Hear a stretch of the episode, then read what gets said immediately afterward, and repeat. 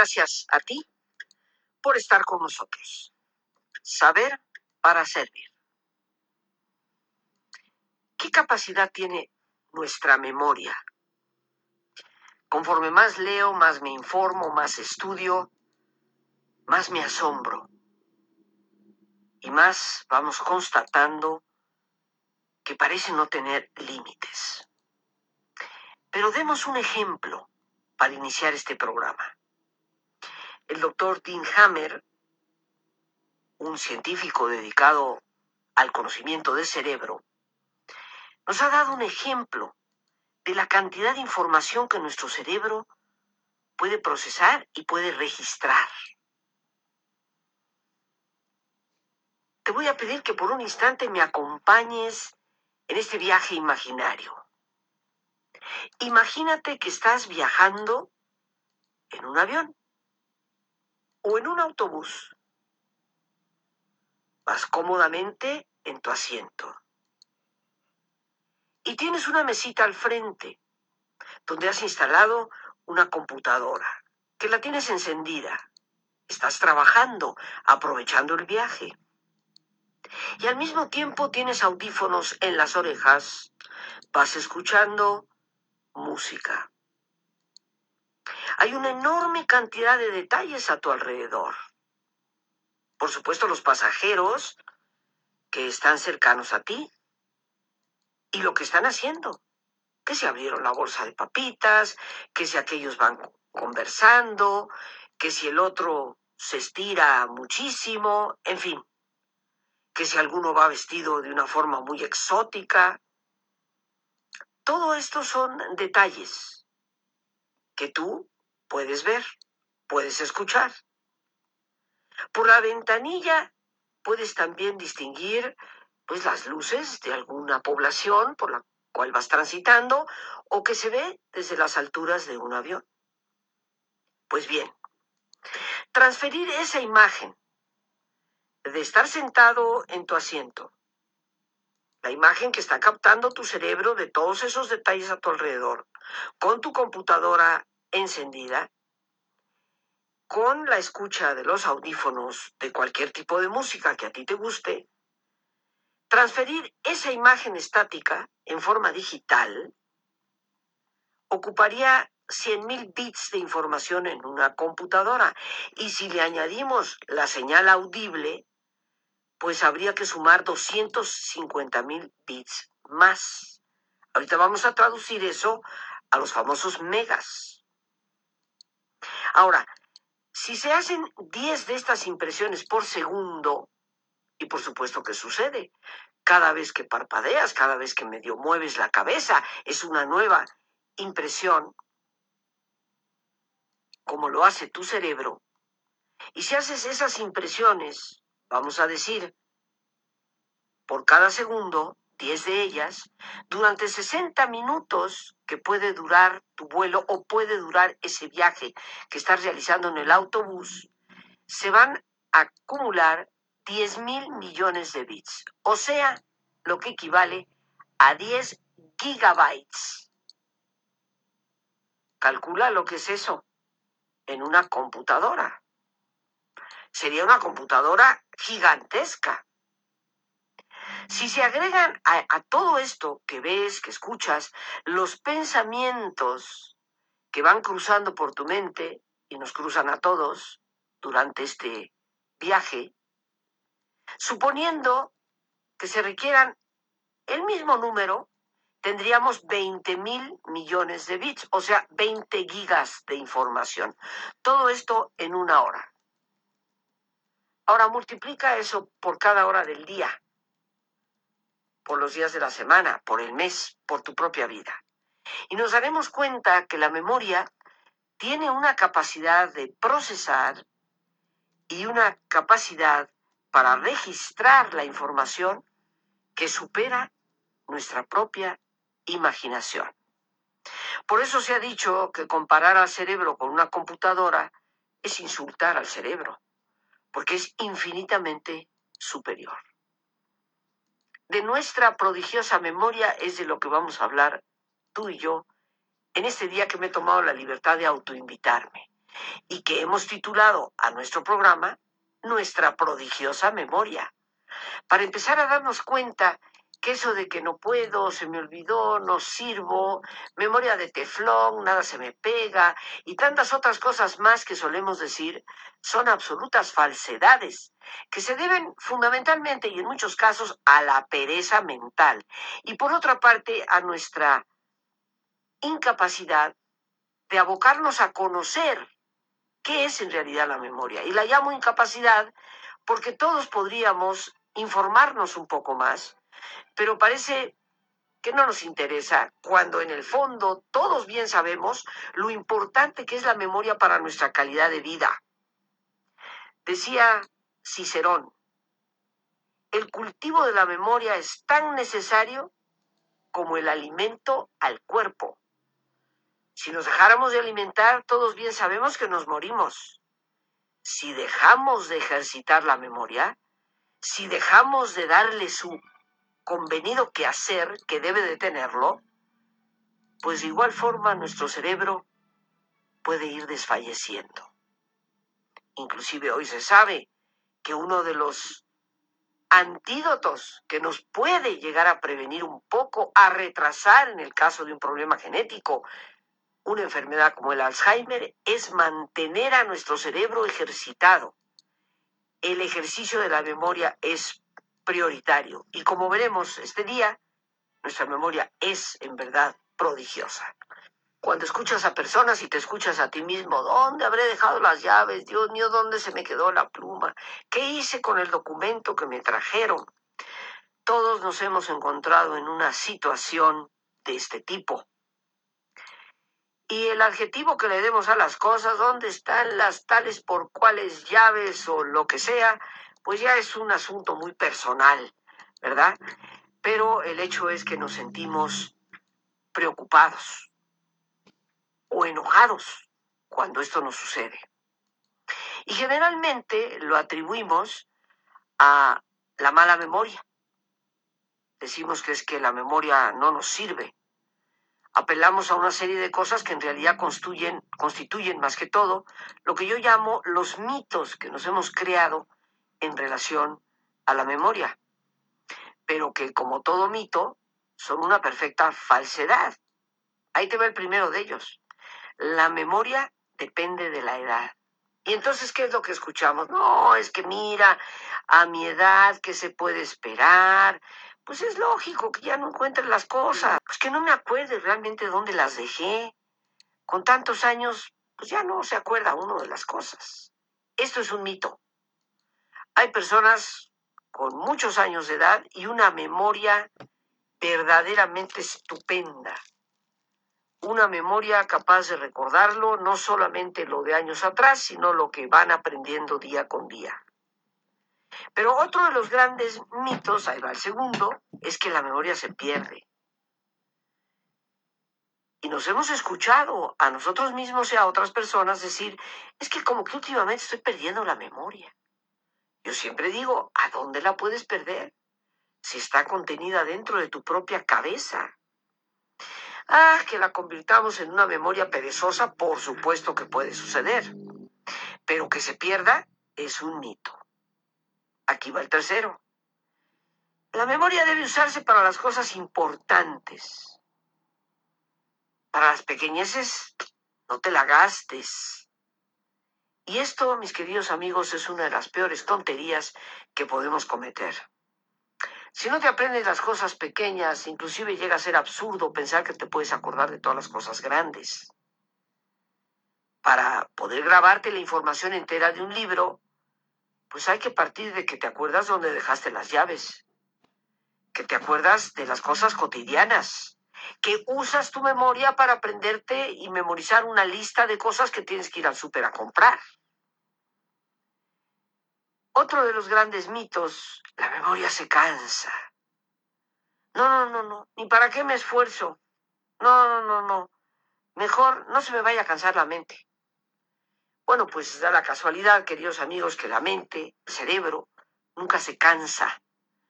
El cerebro como órgano maestro es lo que siempre está comandando al resto de nuestro cuerpo. Es más, la muerte es cuando el cerebro se detiene. Sin embargo, el cerebro, mientras estamos vivos, sigue funcionando. Los órganos a veces nos fallan, pero el cerebro no. Sin embargo, no podemos negar, y lo veremos un poquito más adelante, que definitivamente la memoria se puede ir haciendo nebulosa. Sabemos pensar y solemos pensar que con la edad se deteriora la memoria. Y sí, queridos amigos, a pesar de que con el tiempo se pueden ir perdiendo algunas de nuestras neuronas, hoy sabemos que la edad no es, no es lo determinante para que exista deterioro. Actualmente universidades de gran prestigio, como la Universidad de Harvard en los Estados Unidos, posiblemente una de las universidades más caras del mundo, sino que es la más cara, van aceptando personas de la tercera edad para hacer una nueva licenciatura que ellos desean. Hay quienes después de la jubilación pues deciden estudiar una profesión que en su juventud no tuvieron los medios para realizar. Es el caso de muchas personas mayores que en esa universidad que te menciono, Harvard, empiezan a los 60, 65 años de edad a estudiar medicina, porque siempre quisieron ser médicos, pero la carrera era tan cara que no pudieron realizarla y se dedicaron a otra cosa. Bueno, pues esa experiencia de aceptar a gente de la tercera edad, como suele decirse en las universidades, ha demostrado que una persona de 68 o 70 años puede tener una memoria igual o a veces mejor que la de un joven de 25 Inclusive, inclusive ante el problema de Alzheimer, los especialistas afirman que el ejercicio mental, como ya te decía anteriormente, el esfuerzo que una persona haga por mantener a su memoria activa puede ser un gran preventivo para esa enfermedad. Y existe abundante investigación. Aunque sabemos, queridísimos amigos, que algunas estructuras en nuestro cerebro están relacionadas con el acceso de la información y la memoria que se llama de corto plazo, sobre lo cual procuraré que nos dé tiempo dar una explicación más adelante, no existe en realidad un sitio en donde se pueda localizar a la memoria. No hay una parte, en otras palabras, del cerebro donde podamos decir ahí está la memoria. Pareciera ser está en todos lados. No es localizable. Si la memoria está codificada en todos los circuitos neuronales de nuestro cerebro, pues ¿a dónde podría perderse, como ya dijimos? Por eso la memoria, lejos de gastarse, debe procurar ser utilizada y utilizada para todo. Si no la ejercitamos en las cosas cotidianas, se irá haciendo perezosa para las cosas importantes. Si no sueles hacer el esfuerzo, como te dije hace unos momentos, por recordar una lista de lo que tienes que comprar en el mercado, ¿qué te hace pensar que estás preparado para recordar 500 páginas de un libro de anatomía, por ejemplo? Para tener una supermemoria, no se necesita que tengas un doctorado, pero sí que empieces por recordar la lista de compras, la agenda de tus actividades cotidianas y que le des ejercicio. Bien, estamos ya listos para hacer nuestro ejercicio. Les pido que se pongan en una posición cómoda. Si te es posible hacer el alto completo, el total, que mejor que cerrar tus ojos. Y en una posición cómoda con tus ojos cerrados, te pido que respires profundamente varias veces. Toma conciencia del entrar y el salir del aire en tu cuerpo e imagina cómo al inhalar, así como llevas oxígeno a todas tus células, inhalas también serenidad para tu mente. Al exhalar, así como tu cuerpo se libera de toxinas, imagina cómo en ese aire que sale te liberas de todas las presiones y todas las tensiones. Respira profundamente. Relaja tu cuero cabelludo. Relaja tu frente, tus párpados, tus mejillas, todos los músculos que cubren tu cabeza, toda la piel que cubre tu cara.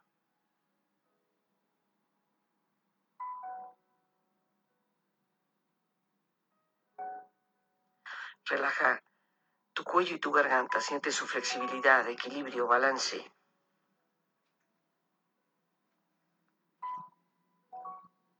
Relaja tus hombros, brazos y manos, así como tu espalda.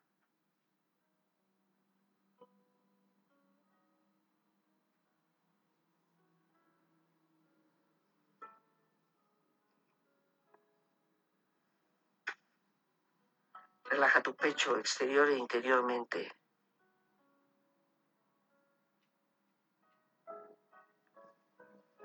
aflojando todos tus músculos, imaginando a todos tus órganos internos funcionar rítmica y saludablemente.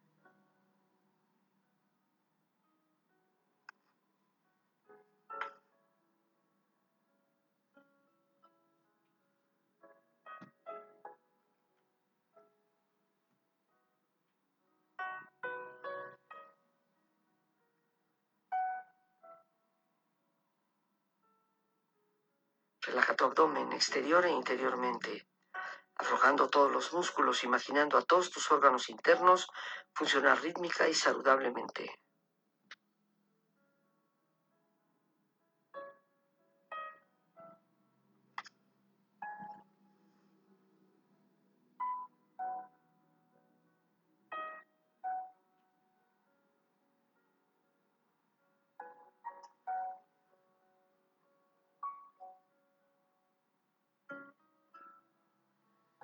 Relaja tus muslos, tus rodillas, siente la piel, la vibración de la piel.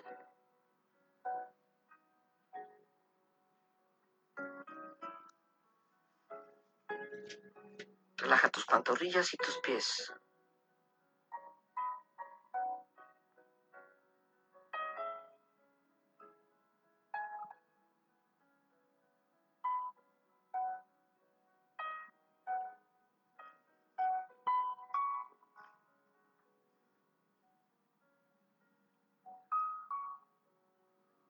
Profundamente relajado, proyecta en tu mente la imagen de un lugar ideal para el descanso. Una escena de paz y belleza, siente estar ahí.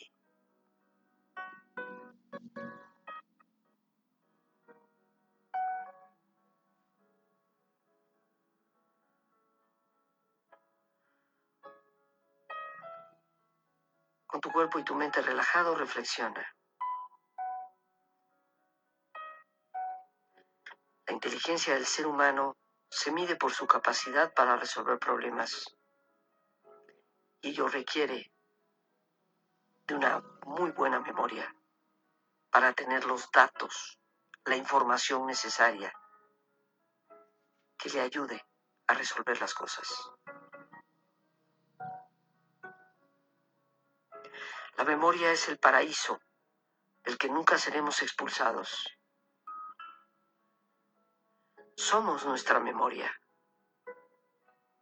No solamente el museo de formas, de recuerdos, sino la capacidad de seguir siempre recordando.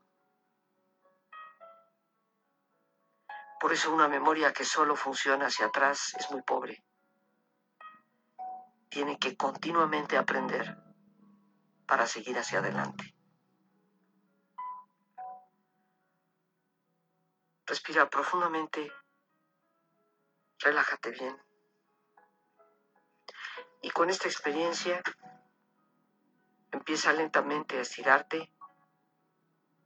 Brazos, manos, piernas y pies, moviendo tu cuello, bostezando si lo deseas, haciendo que tu cuerpo retome su nivel de actividad habitual, hasta muy lentamente abrir tus ojos ojos abiertos, bien despierto, muy a gusto, bien descansado y en perfecto estado de salud, sintiéndote mejor que antes. Y retomando donde nos habíamos quedado, hemos dicho que la memoria, lejos de gastarse, debe procurar ser utilizada para todo, absolutamente para todo. Y si bien no sabemos dónde está, sabemos que la memoria depende de procesos del cerebro y ya que nuestro cerebro es el único órgano que no duele, porque no tiene células eh, que son las células receptoras del dolor, como las hay en, el resto de nuestro cuerpo, pues no se cansa. Cuando alguno de nosotros expresa que está mentalmente cansado, se refiere que por haber hecho tal vez un gran esfuerzo, como tratar de aprenderse un libro de 200 páginas en unas cuantas horas, pues esto ha provocado un estado de cansancio físico, o bien, pues ni qué decir, por el estrés que a veces tenemos cuando le estamos exigiendo eso a nuestras facultades. Eh, recordemos, queridísimos amigos, nuestro cuerpo requiere descanso y la mente de periodos de estudio que no sean excesivos en su duración y que tengan intervalos con otro tipo de actividad, aunque sea algo breve, pero es como hacer un reenfoque posteriormente. Lo que no es un mito, queridísimos amigos, es que la memoria depende del ejercicio que le demos. Es como un músculo que se debe ejercitar.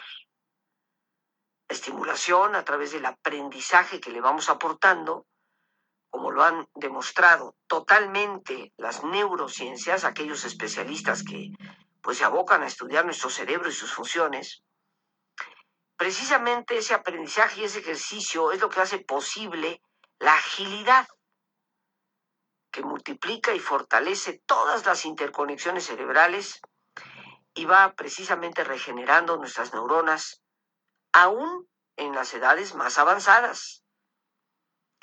Para poder comprender más fácilmente cuán importante es el ejercicio que debemos darle a la memoria, eh, vamos a usar una analogía, una como metáfora, un, un ejemplo, ¿no? Imagina por un instante que has dejado de caminar, aunque estés en perfecto estado de salud. Un día decides sentarte y no volver a ponerte de pie. Yo creo que tú y yo sabemos muy bien que a los pocos meses, pues los músculos de las piernas estarán atrofiados. Vas a necesitar fisioterapia, un especialista para volver a caminar. Pues bien, queridos amigos, lo mismo sucede con nuestras facultades mentales. Lo que no se usa, se atrofia. Todos los seres humanos nacemos con un potencial de inteligencia, pero de nosotros depende cultivarla. La investigación demuestra que la forma la forma en que una persona ha dado ejercicio a su inteligencia antes de sufrir una lesión cerebral es determinante para su recuperación. O sea, si nosotros hemos utilizado nuestras capacidades mentales, les hemos dado buen ejercicio, la recuperación aún después de un accidente cerebral, una lesión en el cerebro, es diferente, así no le hemos dado ese ejercicio y será determinante para recuperarnos. Se ha comprobado que el factor inteligencia es más importante que el tamaño o la localización de la lesión. ¿Y cómo medimos inteligencia? Por la cantidad de información que tenemos. Nuestra memoria en verdad que es prodigiosa. Ese ejemplo con el que empezábamos el programa del doctor Tim Hammer nos muestra cómo nuestro cerebro siempre registra todo. Cuando te encuentras leyendo un libro, tu cerebro también va a estar registrando las conversaciones de las personas a tu alrededor y aún cuando de manera consciente no puedas posteriormente recordar lo que dijeron, tu cerebro lo tiene registrado y tu memoria podría llegar a ser capaz de recordar la información, pero para eso se necesita tenerla a punto nuestra prodigiosa memoria. Hay tanto que decir de ella, su relación con las emociones, la importancia del ejercicio, un tema que por supuesto con gusto seguiremos abordando en futuros programas. Las gracias a Dios por este espacio que nos permite compartir y a ti el más importante de todos una vez más. Gracias por tu paciencia al escucharme, por ayudarme siempre a crecer contigo. Que Dios te bendiga.